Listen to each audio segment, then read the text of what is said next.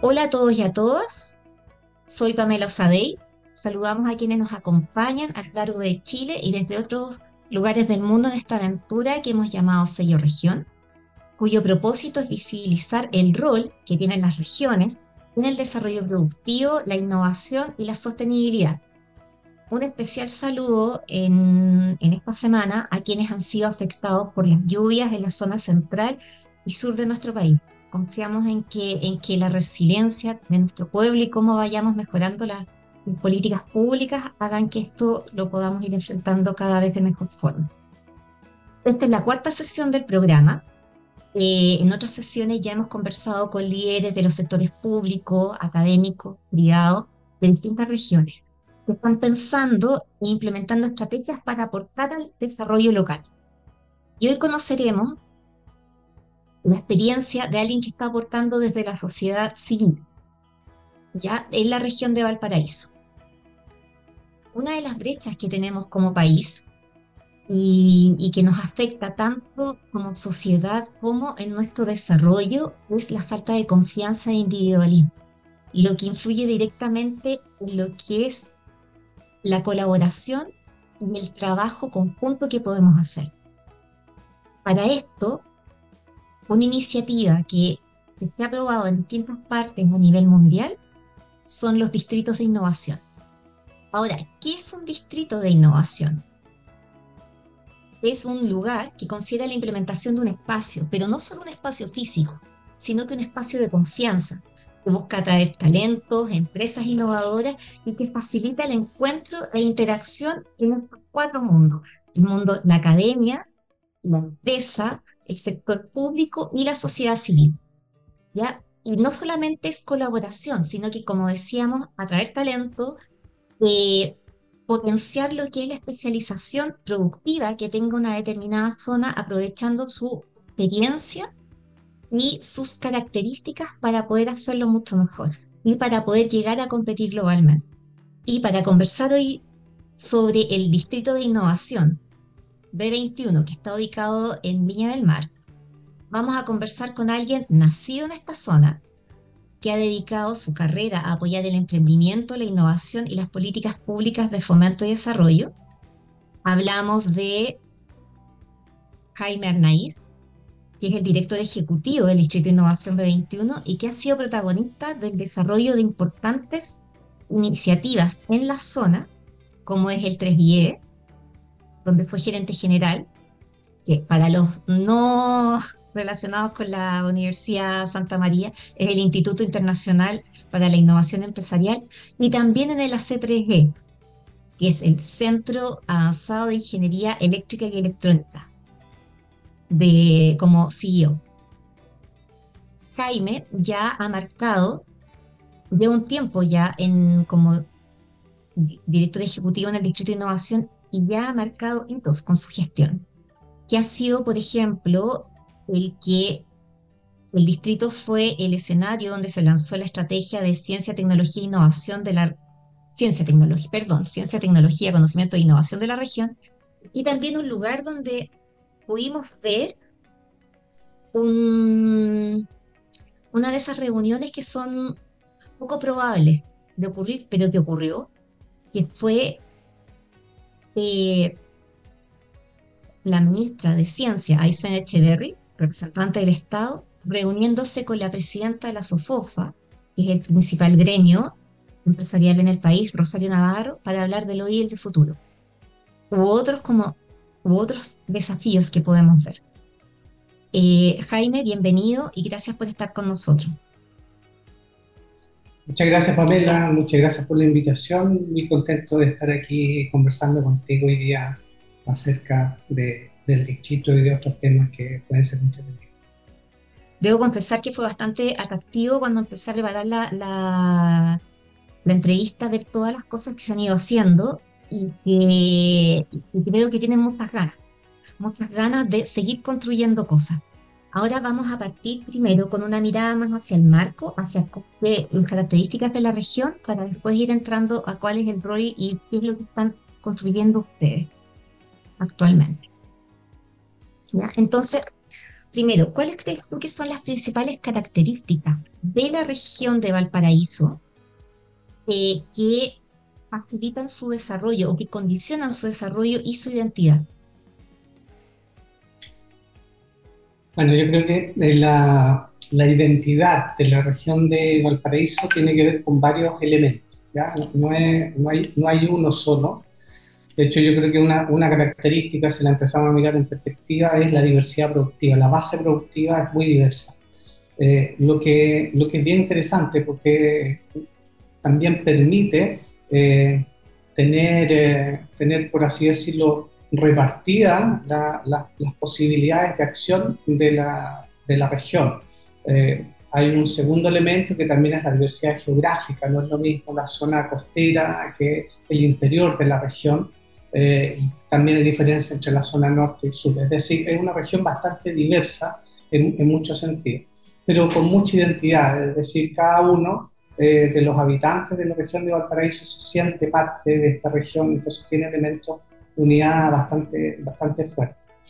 ¿Qué, qué, características, además de la diversidad productiva, que yo creo que es un elemento relevante? Bueno, esta región es una región eh, clave eh, desde el punto de vista logístico. La industria logística en la región de Valparaíso es una industria tremendamente importante, los principales puertos están acá, eh, entonces, tiene una, una, una, característica bien importante desde ese punto de vista, le, da identidad a, las ciudades como la ciudad de Valparaíso, la ciudad de, San Antonio, eh, pero también, además de eso, genera todo un encadenamiento de valor que es tremendamente potente porque va, eh, ese encadenamiento de valor permite el desarrollo de toda una industria de, de proveedores de la industria logística eh, y encadenamientos verticales y horizontales asociados a eso.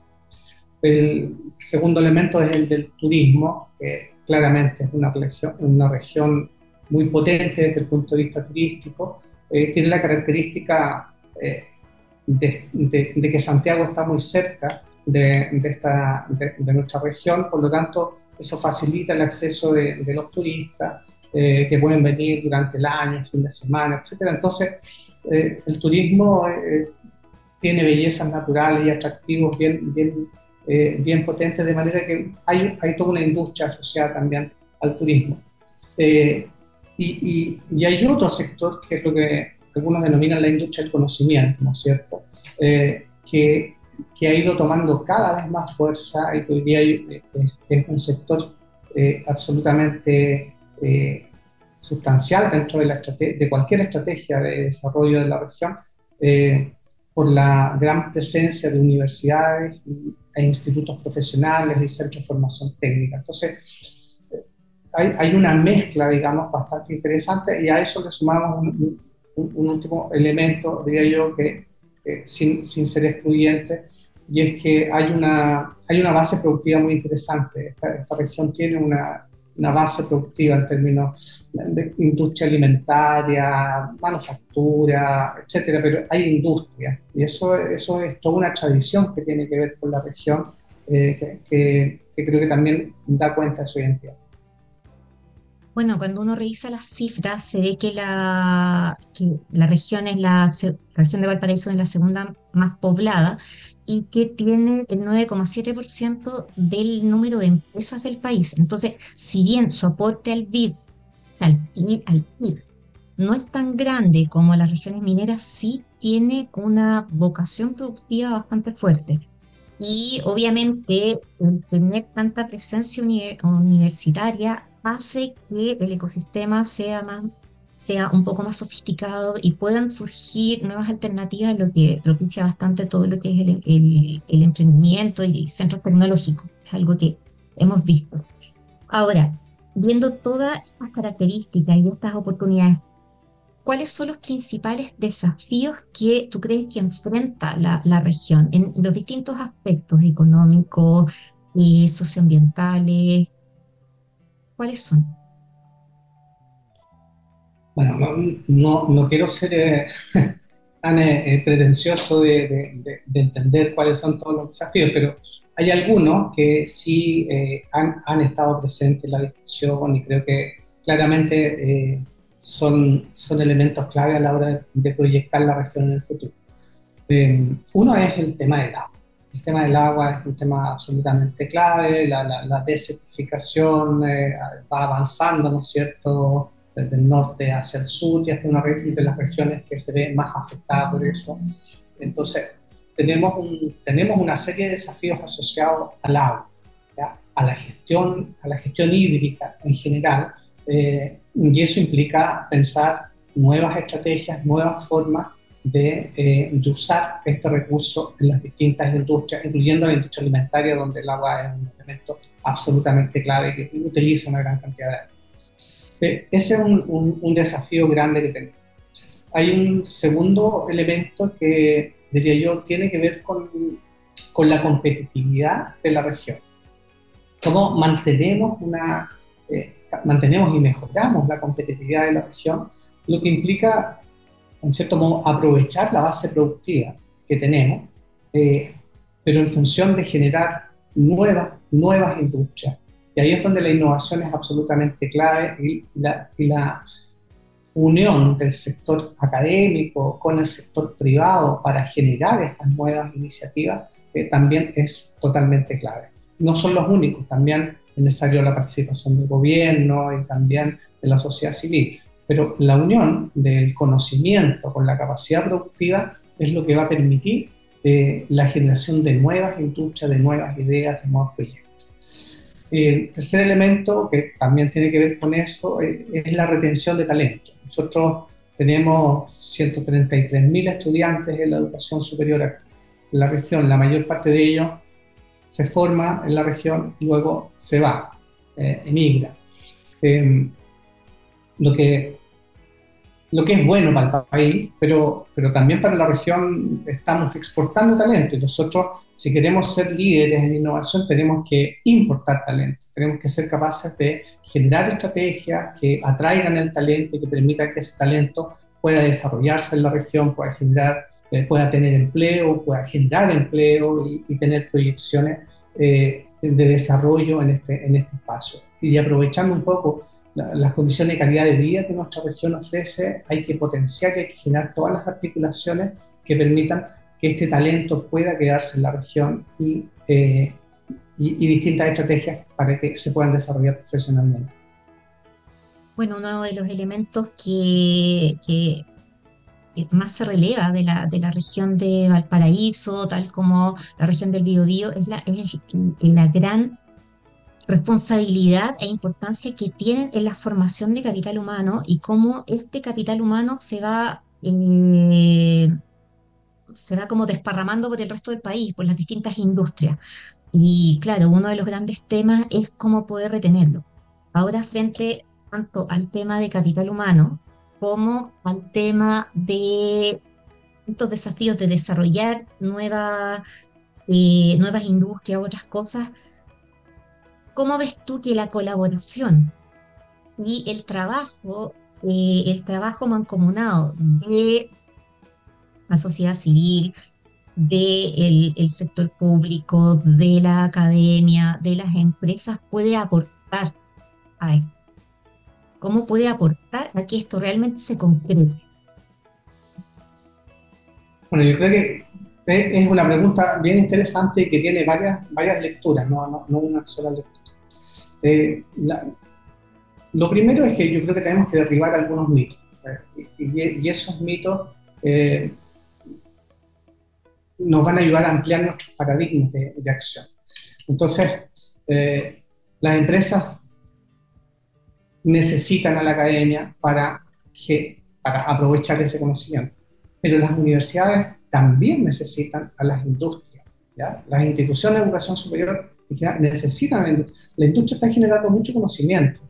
Fíjate que cuando nosotros empezamos con, con este proyecto, empezamos a hacer un levantamiento de, de información eh, y, y, resultó que de las empresas que encuestamos, más del 85% de ellas habían hecho algún tipo de innovación en los últimos tres años.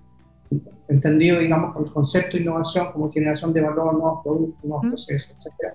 Eh, generando conocimiento para esos efectos. Ninguna de ellas había trabajado con instituciones de educación superior, ni con instrumentos del Estado. Es decir, las empresas están haciendo un trabajo silencioso y muchas veces eh, eh, a, contramano, por así decirlo, para poder hacer innovación. Y por otra parte, yo vengo de trabajar muchos años en la universidad y sé que las universidades están haciendo un esfuerzo por conectar, pero tenemos que, y ahí hay un desafío, es cómo generar esta interfaz, cómo generar una interfaz que realmente permita poner en valor las capacidades que tenemos de lado y lado y generar una, un espacio de trabajo mucho más colaborativo. Entonces, cuando hablamos de innovación colaborativa, eh, la, innovación colaborativa que, viene, ¿no es cierto?, de, los distintos eh, metodologías que nacen de, la innovación abierta de, de Henry Cherry, eh, hay distintas metodologías. Entonces, no es buena onda, es simplemente que tenemos que aplicar métodos y esos métodos eh, nos van a permitir eh, poner en valor las capacidades que tenemos en el entorno y eso le hace bien al entorno, le hace bien a cada uno de los participantes, hace que las empresas sean más competitivas, que las universidades sean más competitivas, etc. Si nosotros, nosotros que tenemos, por ejemplo, ya 11 universidades acá, cada una de esas universidades por sí misma evidentemente no es tan simple que puedan eh, salir a competir en el escenario global. Pero todas juntas, evidentemente ahí se genera un espacio tremendamente atractivo. Y no solamente de las, de, las universidades que están haciendo investigación más avanzada que les hay en la región, sino que muchas otras que están haciendo otro tipo de, de, trabajo, mucho más de investigación aplicada, más orientado a la industria. Entonces, la colaboración surge, creo yo, como la gran clave eh, que nos va a permitir dar ese salto. Entonces aquí hay dos, dos grandes palabras, innovación y colaboración. Entonces la innovación colaborativa, la innovación basada en la colaboración, es lo que nos va a permitir cambiar eh, la trayectoria que, que, venimos teniendo como región desde hace varios años eh, y, y, nos damos cuenta de que claramente con esa estrategia no vamos hacia el lugar que queremos, tenemos que cambiar la estrategia y para eso hay que poner algunas cuñas, ¿no es cierto? Y esas para mi gusto, son la innovación y la colaboración. La innovación colaborativa es lo que eh, nos va a permitir hacer eso. Y hay muchas iniciativas que se están generando en la región. Destaco EIVA, por ejemplo, que es la gobernanza del, del ecosistema de emprendimiento e innovación en la región, que está articulando a distintos actores que empiezan a trabajar en conjunto. Entonces, en el nivel meso, en el nivel región, ya tenemos actores que están en esa, en esa línea y que están generando iniciativas tremendamente potentes. Efectivamente, eh, para poder hacer, o sea, para poder generar eh, resultados distintos hay que hacer las cosas distintas. Y precisamente ahora que tenemos tantos problemas complejos, con tantas aristas, es muy relevante lo que planteas tú de trabajar colaborativamente en equipos multidisciplinarios, disciplinarios, con distintas visiones y con distintos objetivos. Y eso eh, por lo que vemos ya está partiendo en Valparaíso, o sea, en la región de Valparaíso. Ahora, viendo todo eso, ¿cuál es el, el rol del Distrito 21 y cuál es su propósito pensando en todo esto que se quiere lograr como región? ¿Cómo, cómo, eh, cómo, se, cómo se inserta en este objetivo como región mejorar todo el tema de capacidad productiva y de poder generar nuevos horizontes.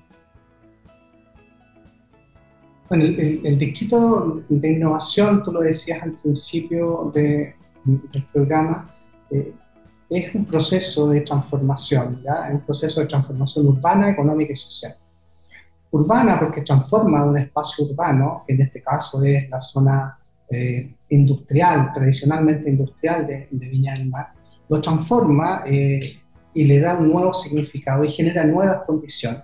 Nosotros apuntamos al desarrollo de, lo que llamamos la, la, ciudad de 15 minutos, una ciudad donde tú en 15 minutos puedes llegar a hacer tus compras al teatro, a tu trabajo, al colegio, a la universidad. Es decir, no, que no sea necesario trasladarse una hora o más eh, hasta tu trabajo para poder eh, funcionar, sino que poder funcionar a, una escala mucho, mucho más, más, eh, racional. El, zoning, que es el modelo de, las ciudades más tradicional, es un modelo que, tiene sentido cuando tú tienes empresas que son súper contaminantes que tienes que mantenerlas alejadas de la población, ¿no es cierto? Pero, pero la verdad es que ese tipo de empresa no es el tipo de empresas que están hoy día eh, predominando ni acá en el barrio ni en, las distintas ciudades. Entonces, parece que tiene mucho más sentido que, que, la gente no viva tan lejos de su trabajo, ¿no es cierto?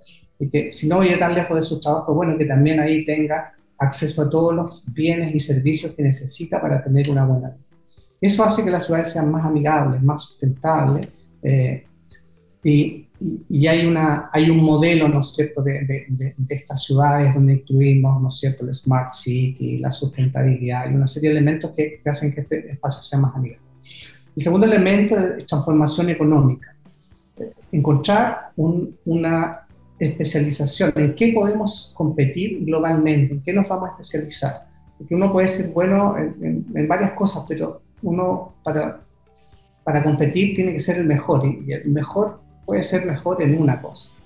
Por lo tanto, hay que encontrar un, elemento de, especialización que en el caso nuestro estamos apostando en este momento como primera hipótesis de trabajo en esta etapa de, del distrito por empresas que prestan servicios tecnológicos y altamente especializados a la gran industria.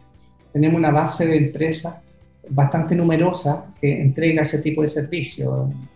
En estos edificios donde estamos nosotros tenemos empresas que, eh, por ejemplo, están eh, eh, manejando los riesgos de una minera que está en el norte, a varios, kilómetros de acá se realiza de manera remota, desarrollando tecnologías para la, exportación de fruta. Eh, 60% de la fruta que se exporta pasa, desde el punto de vista logístico, pasa por el distrito.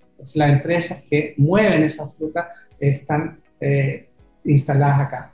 Em, tenemos otro tipo de, empresas que en el fondo van, migrando desde la prestación de servicios especializados a la prestación de servicios tecnológicos. Y cuando pasan a eso, ya son escalables. ¿no cierto? El servicio tecnológico tiene potencial de escalamiento. Por lo tanto, eso es lo que estamos ahí impulsando. Para eso tienen que pasar muchas cosas. Tenemos que lograr que las empresas actuales inviertan en innovación, que se atrevan a trabajar con, las eh, con las instituciones de educación superior, con las startups, eh, que se generen nuevos, nuevas cadenas de valor en torno a la innovación. Eh, y eso es algo que, que es, muy importante tratar de, de, potenciar, es, una línea que estamos siguiendo. Hay otra línea que tiene que ver con eh, retener y atraer talento. Bueno, y para eso tenemos que generar condiciones para que los emprendedores puedan emprender acá. Acceso a capital, las redes de apoyo, en fin, capacitaciones, clientes, red de comercialización, de internacionalización, etc. Entonces, hay que generar condiciones para que eh, estos emprendedores puedan, puedan desarrollarse. Y, eh, y, evidentemente, inversión, acceso a capital. Si no hay inversión, la verdad es que todo esto es poesía. Necesitamos que la inversión se concrete y se, y se lleve a cabo. Y el último elemento es el de transformación social. Cuando tú llevas a cabo procesos de este tipo, lo que pasa o el riesgo que, que, puedes enfrentar es el de la eh, es que la población que vive en el, en el territorio termine emigrando, ¿ya?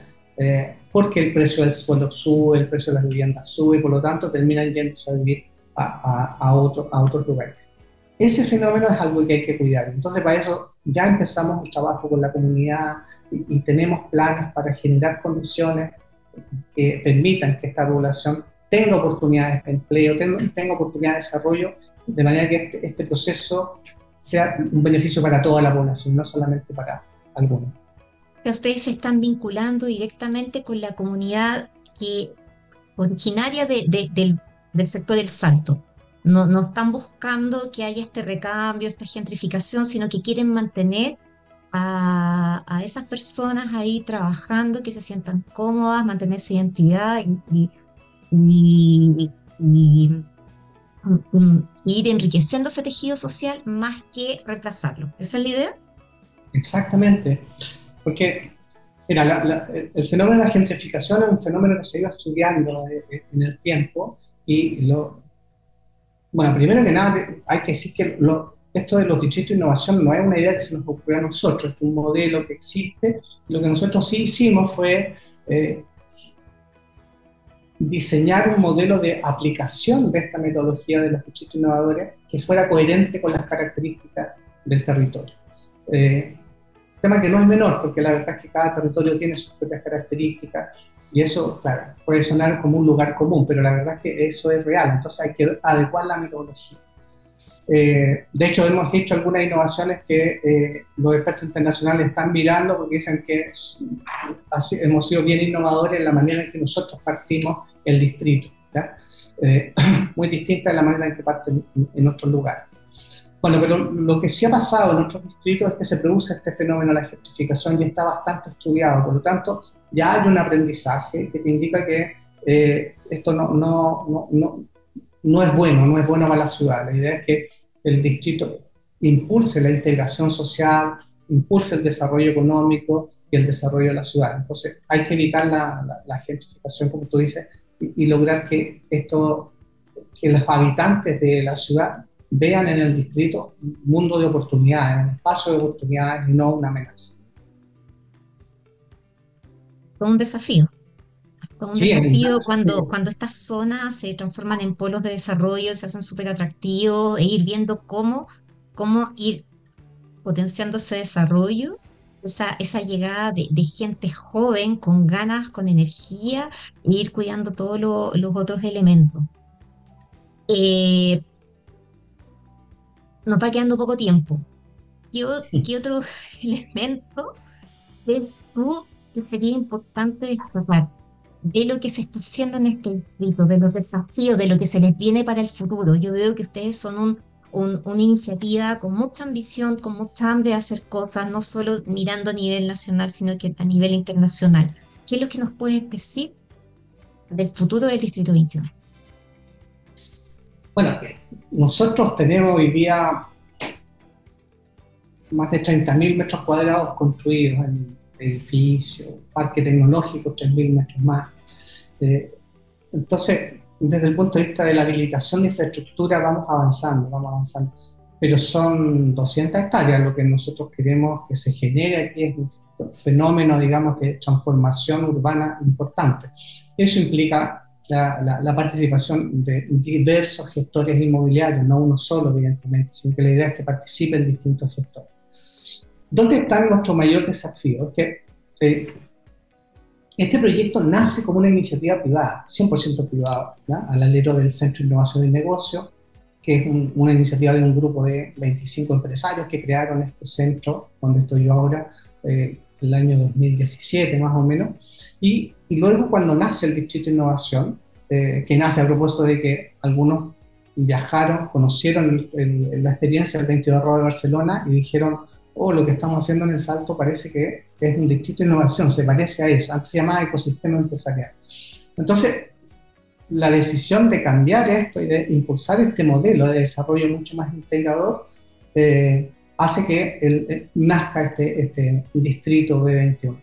Eh, pero nace como una iniciativa privada, entonces, gran desafío, ¿cómo atraemos entonces a la academia? El primer paso fue atraigamos a la academia, llegaron primero cuatro universidades, luego se incorporaron institutos profesionales, hoy día ya son ocho instituciones de educación superior que participan en el distrito. Eh, pero también estamos la sociedad civil, entonces empezamos a trabajar con la comunidad de manera de ir generando este, este código común, ¿no es cierto?, que no nos vieran como una amenaza. Eh, pero faltaba la, cuarta aspa de esta cuádruple hélice, que es el gobierno. Y, y, ahí empezamos un trabajo poco a poco de ir generando eh, credibilidad, de que fueran comprendiendo el proyecto, que fueran entendiendo el proyecto. Y la verdad es que estamos muy contentos porque eh, gracias a ese trabajo empezamos a, a, desarrollar alianzas con ProChile, que ya de hecho está instalada acá, eh, con Corfo, que nos empezó a apoyar ya con un proyecto que llamamos Hub Tecnológico, eh, con Cercotec, en fin, con todos los aparatos. Y el viernes de la semana pasada firmamos un convenio de colaboración con la Municipalidad de Viña No hay distrito de innovación si el municipio no está involucrado. Entonces, para nosotros esto fue un elemento también tremendamente clave.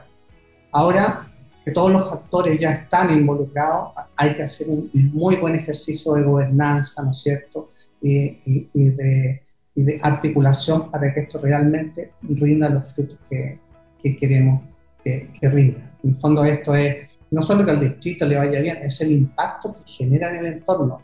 Este es el primer distrito que, que opera con la metodología de los distritos de innovación, hay experiencias muy buenas en varias regiones, pero con esta metodología es el primero y queremos probar que esta metodología funciona y que realmente se puede aplicar en nuestro territorio. Súper, Jaime, se nos ha ido volando el tiempo. Oye, muchas gracias, muy interesante. Yo creo que en otro momento vamos a volver a conversar con ustedes para ver cómo avanza. Eh, dejamos hasta acá el programa. Un saludo a todos los quienes nos escucharon y los invitamos para una próxima sección de este programa Sello Región.